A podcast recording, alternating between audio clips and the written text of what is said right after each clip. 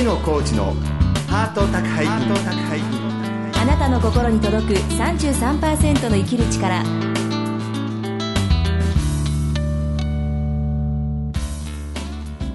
ご経営いかがですか？作家の月野コーチです。松井宏恵です。月野コーチのハート宅配便。今週も番組をお聞きのあなたに33%の生きる力をお届けします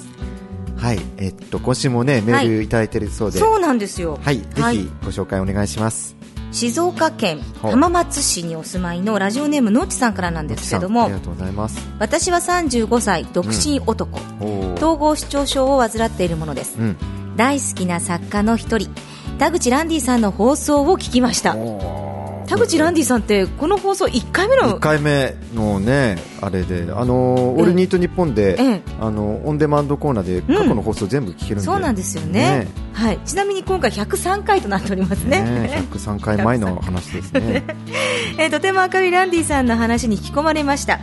私事ですが現在無職です。給食活動をしてもなかなか職を得られずにいます。厳しいです働きたいのに働けないそんなもどかしさと年齢の焦りもあり自分が生きている意味は何なのだろうと思え死にたいとも思っていました。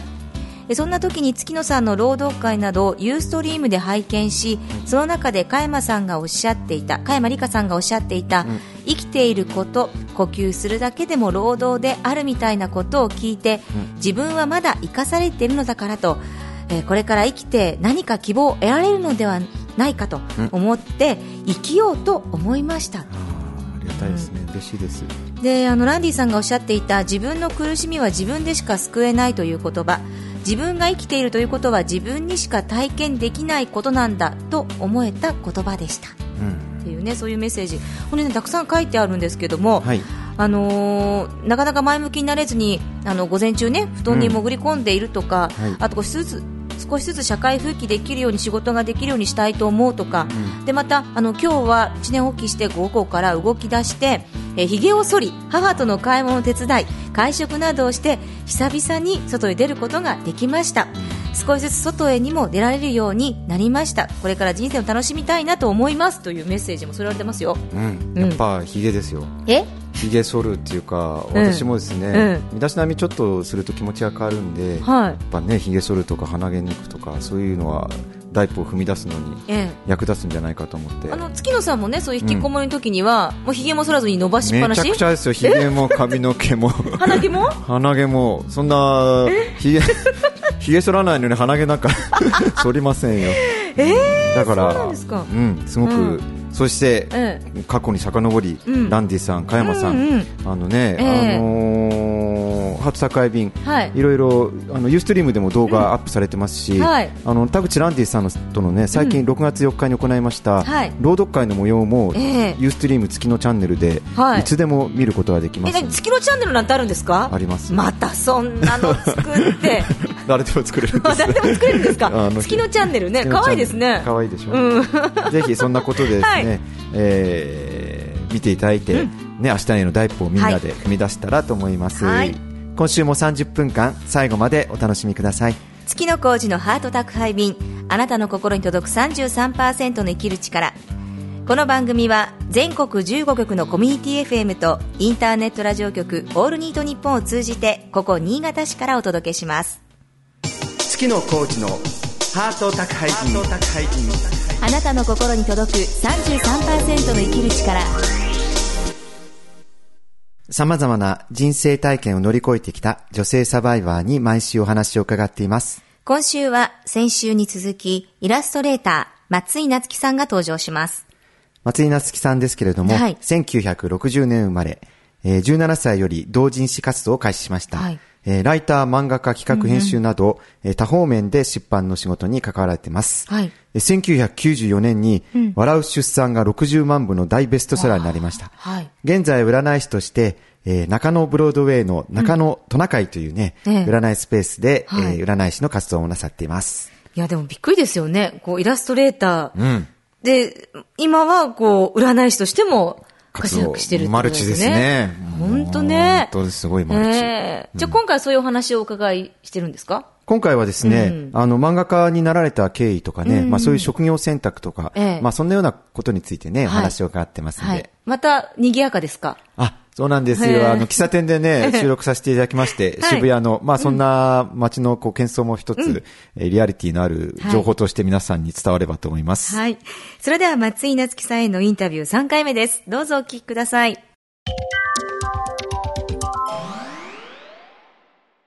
3回目の今日はですけれども、いろいろあのまさにあの職業人として生きていらっしゃる松井さんですけど、お仕事についてのことなんかをね、ちょっとお聞きしてようかなと思ってるんですけれども、はい、一番最初にあの、まあ、アルバイトを含めてこの仕事やったっていうと、どんな仕事だったんでしょうかね。一番最初、い。お金もらったのは、はい。劇画アリスという自動販売機で売っているエロ劇画誌に1ページ、はい。女子高校生で漫画を描いたよっていう書いて3333円もらったのが 最初です。エロエロ本に、ああの漫画はエロ本ってわけじゃなくて、あの逆っぽいやつだっぽいやつですね。あでそれがえっ、とねコミケットを作った米沢義弘さん。はい。彼と彼の奥さんが2人担当だったっていう。ああそうですか、うん。当時はエロ文化にいろんな文化人の方がね、アリス高高取さん？高取さん、ね、高取さんって今劇団やられてる人とは違いますいやそうですそうですね私なんか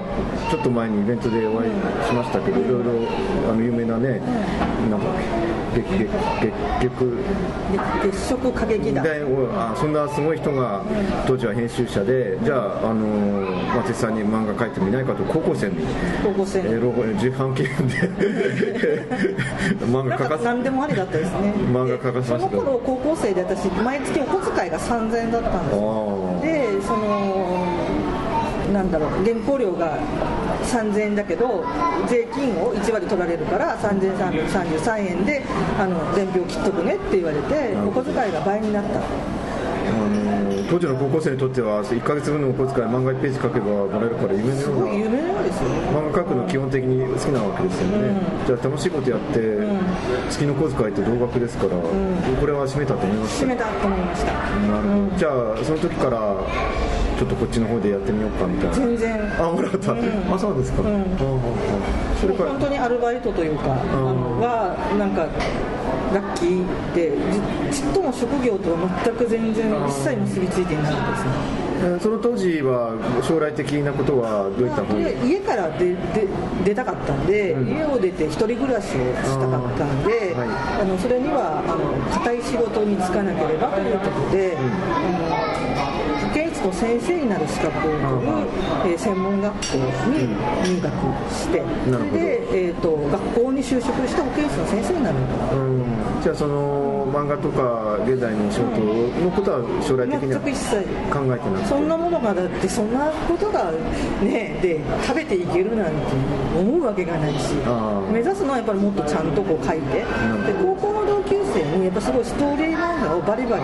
書いてすごいあの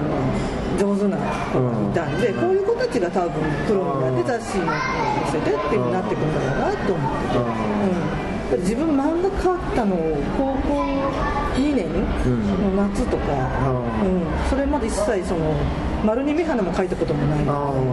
人だったんでじゃあ職業として、まあ、イラストレーターとかそういうのは全然考えて、全く全然。おどっから？金がもらえるなんてなんで？どこで道を誤って？ねえ。それでえっ、となんだっけ？えっ、と漫画評論誌が本屋さんになってそこの編集部に遊びに行ってるうちにそこの投稿欄のお兄さんがなんか書いて持っといでっていうのでその時初めて6ページだか8ページだかちょっとまとまったギャグ漫画みたいなものを持っていったんですね。それがあ印刷されたのでそれからあのアリスに、えー、と声をかけられてお金をもらうようになったその編集部に遊びに行くみたいな過程で頼まれて、ですね。そこで営業して仕事取ったらそんな気は全く。全然全然全然。なくて、うん、頼まれたのであのやるという感じで。で向こうもちょっと扱いに困ってた？なんかやってくると。高校生の女が制服のまんま。でなんかべちゃべちゃ喋ったりその辺の漫画ゴミ散らかしたりあの、まあ、電話はか取るんだけども、うん、そのわらびの本屋さんからでわらびって埼玉県のわらびなんですけど、はい、わらびってどこですか？って言ってその書店のおじさんにわらび知らないよって言って怒られたりとか。その簡単に言えば電話番にもなりませんでした。電話番にもなりませんでした。まあそうです。まあ そういうことですよ。そういうことで、うん、もうしょうがないから扱いに困って。しょうがないから扱いに困って。漫画でも書かないかとか。ちょっとここにあのこの漫画あの作家さんの紹介をしたいから電話をかけてあのインタビューを200字でまとめてきなさいとか。でなんでそういうのを頼まれてきたかっていうとそのわけわかんないこのあの思春期っていろいろ情熱のままノートにいろいろ書いたりとかするじゃないですか、うん、作品とも言えないような、うん、そういうのを書いては持っていってたんですね、うん、どうやってそれを見て扱いに困って、あのちゃんとあの印刷できるようにまとまったものっていう、うん、それは編集者の人もなんかちょっとあこれは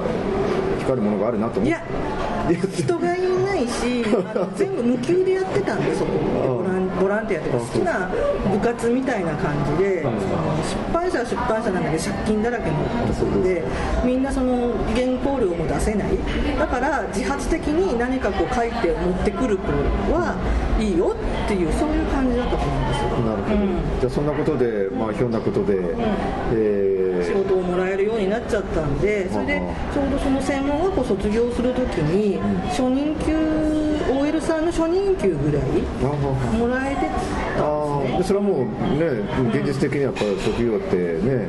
あのじゃあ強いて仕事つかなくてもそれで十分、うん、だから、本当はその学校に勤めるんだったらば教員採用試験ってあるじゃないですか。それも学校サボって行ってなかったんでどういうふうに受ければいいかも分かんないし全然受けないであの漫画描いてたっていう。でそのうちにあのそれで別に普通に貧しいながらもあのお家賃払えてたんで、あのお米がなかったり食べるものなくて3日ぐらい我慢したりとか、編集部の打ち合わせ行くのに電車賃なくて交番で借りたりとかそういういわゆる普通の貧乏な話があるんだけどでも別にそれでもう困り果ててってことはなく、うん、まあそんなことで、うん、あの流れ、まあ、流れある意味流れでそうですそうです、あのまああの漫画道みたいに遠くから電車乗って漫画館でってやるって、それじゃなくてなんとなく、漫画道に入り込んでしまった。となるほど、そんなことでまあじゃあいよいよデビューとなって、デデビューしてからどうでした？そのまあやっぱりまあ、フリーとして生きていくっていうのは結構大変だと思います、ね、あのねデビューして一番思ったのはね、うん、なんて私はあの下手なんだろう。そうですか、びっくりして。デビューしてから思わないでください。デビューして。デビューして他のなんか人たちと全然私のページ違うんですよ。うわなんだこの汚いページって自分のところで、うん、でこうなんとかちょっとでもその自分の頭の中にあるあのこういうのを書きたいというのに近づこうとちょっと練習したりとかもしてるんですよ。でも全然ダメで。である時その、まあ、ギャグ帳だったりそのルポ、えーと、実体験ルポみたいな感じのあのものをこうやり始めてちょっと楽になってそんな無理することないかな、である時あの弟が4歳下であの美大生だったんですけども、あの時私の書いたものをこうちらっと見て、なっちゃん絵上手になったねダメだよって言って上手になると目立たなくなっちゃうから止めなきゃっていうふうにでうちの4歳下の弟すごい絵上手なんですよ。あのデッサンとか鬼のようなしっかりしてて入るぐらいだから、でその人にちょっとそのうまくなりかけた頃にささやかれてあそうかあの別にうまい絵じゃなくてその本の中であの目立つ絵が描けてた方がいいんだと思ってその辺りから漫画雑誌じゃなくて一般の雑誌を知ることが多くなったそうすると一般の雑誌ってなんか絵で描いてあると面白げに見えるんですよ、はページこう見れると目立つだからあ隙間隙間はここかなっていう、あの漫画誌の中だと話も面白くないしその思いついたことを最後までこうきちんと組み立てて、あのエンタメするほどの技量も何もないんだけども、でもまあ一般紙の方へ行くとこうちょっとあのカット書いてその脇になんかちょこっと書いたりとかとかあの体張って出かけていってその録音物みたいなのを書くと、まあ、一応需要があるんだってことに気がついたんですね。まあ、あの今、隙間とおっしゃいましたけど、結構今、ある意味では主主流っていうか、イラストエッセイとか、あのエッセイ漫画みたいな、かなり需要がある世界ですけど、まさにそういう世界にね、あの切り込み隊長じゃないですけれども。あの割と早い段階そうですで,、ねえ。やってたので、そうですね。そそのおかげで割と、まあ、あのあんまり。なんだろう干され干されるっていうことはないけど、仕事は適度にありましたという感じ。ですね。なるほど。じゃあでも結構自分で体張っていろいろねみんなやるようなお仕事が多いわけですよねルポですからねいかがでしたか？そのあのこう自分で生きていく職業人としていやあのご苦労もあったんじゃないかと思うんですが。ありがたいことに、はい。なんかあれはこれはっていうふうに言われることが一切なんか全部嫌じゃなかったんですね、その編集さんがどんなものをネタを持ってきてもはい。大丈夫っていうか、ん。うん。言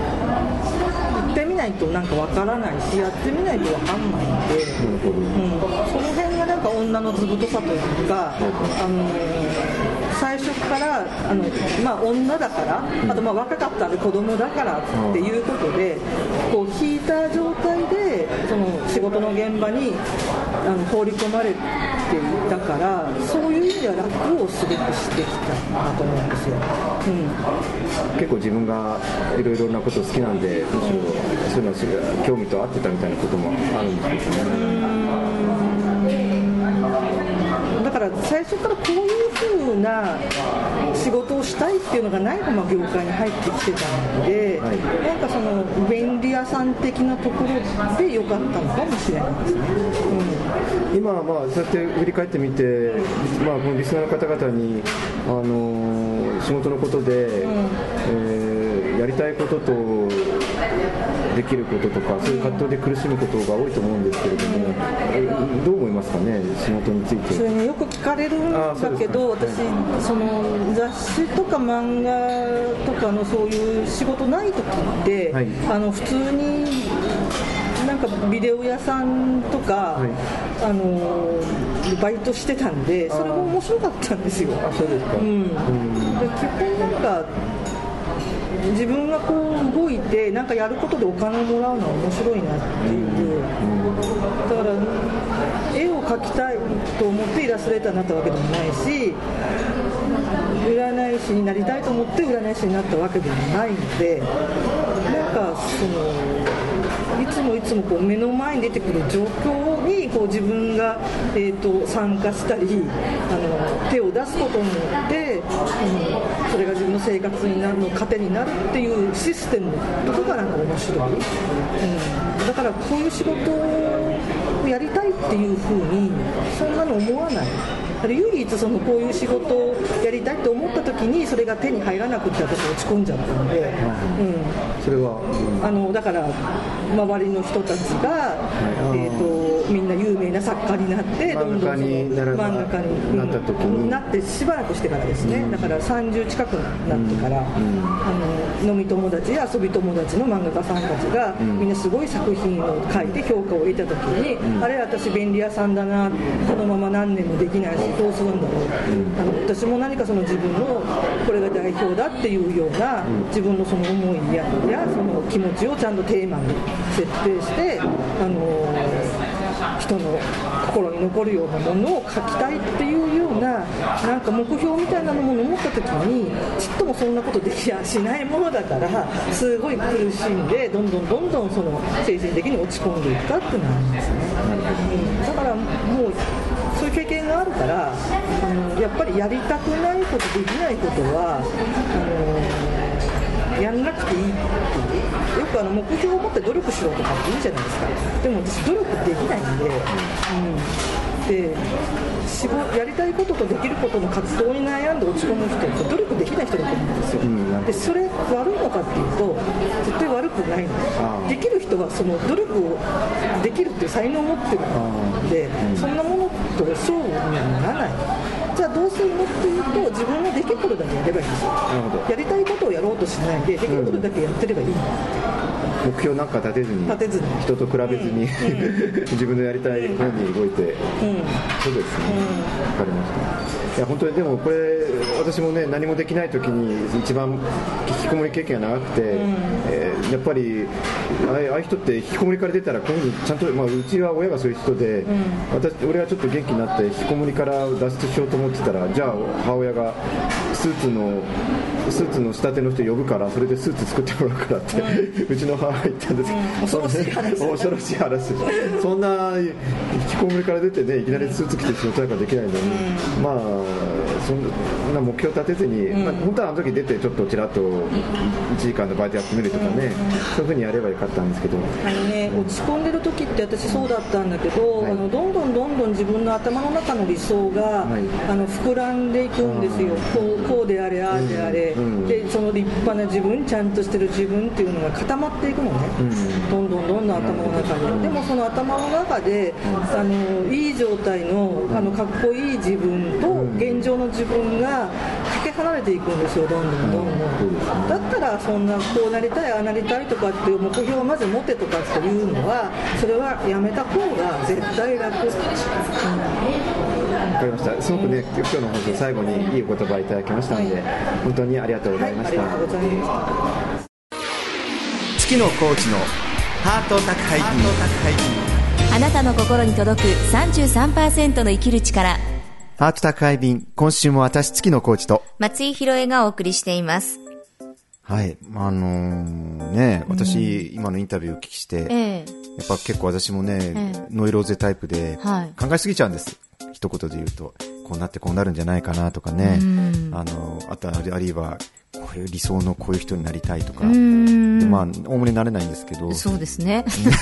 ん。なことに同意しないというか、まあ、な全くその通りなんです。それで、ええ。でも今日のインタビューをお聞きしてね、あはい。本当に良かったなと思ったけど、うん。なんかこうね、あのー考えすぎないで、うん。こう流れに身を任せてみるみたいなね、そういうことの重要性をすごく生きるヒントとしてね、そうですよね、なんかこう目の前の状況にこううん参加するっていうことが大事っていうこともね、うん。おっしゃっていて、そうですね。いやでも私は本当に目標に向かって突き進むっていうか、うんうん。その目標を達成するためにはどうしたらいいんかいいのだろうって日々考えちゃうから、ええいや全くこう違う感じはするけど、うんうん。でももし今目標に向かって頑張ってるけどなかなか結果が出ない人、うんうん。もしそういう方がいらっしゃったら本当見方を変えてみてね。目の前の状況をうんうん。また受け入れてみたり、そこに参加してみるっていうことも大事だっていうのを気づかされましたうね。ん、あのー私を含めた生きづらさ系の人は、ええ。目標に邁進していくの苦手です。そうなんですよね。そうそう。私はそこに向かってもう一直線みたいなところありますけど、それは生き方としてとっても素晴らしいんですけど、うん。あのーまあ、タイプがあって結構ね、ええ。生きづらさ系の人は苦手なんですね。うん。変にまあ、目標立ったりするんですけど、はいはい。大抵それにならないから、それで意気消沈して、んダメになるパターンが多いんで、いやでも本当に流れにこう身を任せるっていうかね、うん。うん、その日その日で一つえやっていくっていうのもね、いいんじゃないかなみたいななんかとりあえずずこうできることからやるっていうね。そうですね、うん。本当にすごくね、え。そういうふうに感じさせていただいた次第です。はいハート宅配便、来週もイラストレーター松井夏樹さんの登場です。最終回です。はいどうぞお楽しみに。番組では皆さんからのお便りをお待ちしています気軽に送ってくださいメールアドレスはメールアットマークハート 33.com メールアットマークハート 33.com 番組のツイッターアカウントはハート33ハート33ですそれではまた来週。お相手は月野浩二と、松井宏恵でした月の工事のハート宅配便あなたの心に届く33%の生きる力この番組は全国15局のコミュニティ FM とインターネットラジオ局オールニートニッポンを通じてお届けしました。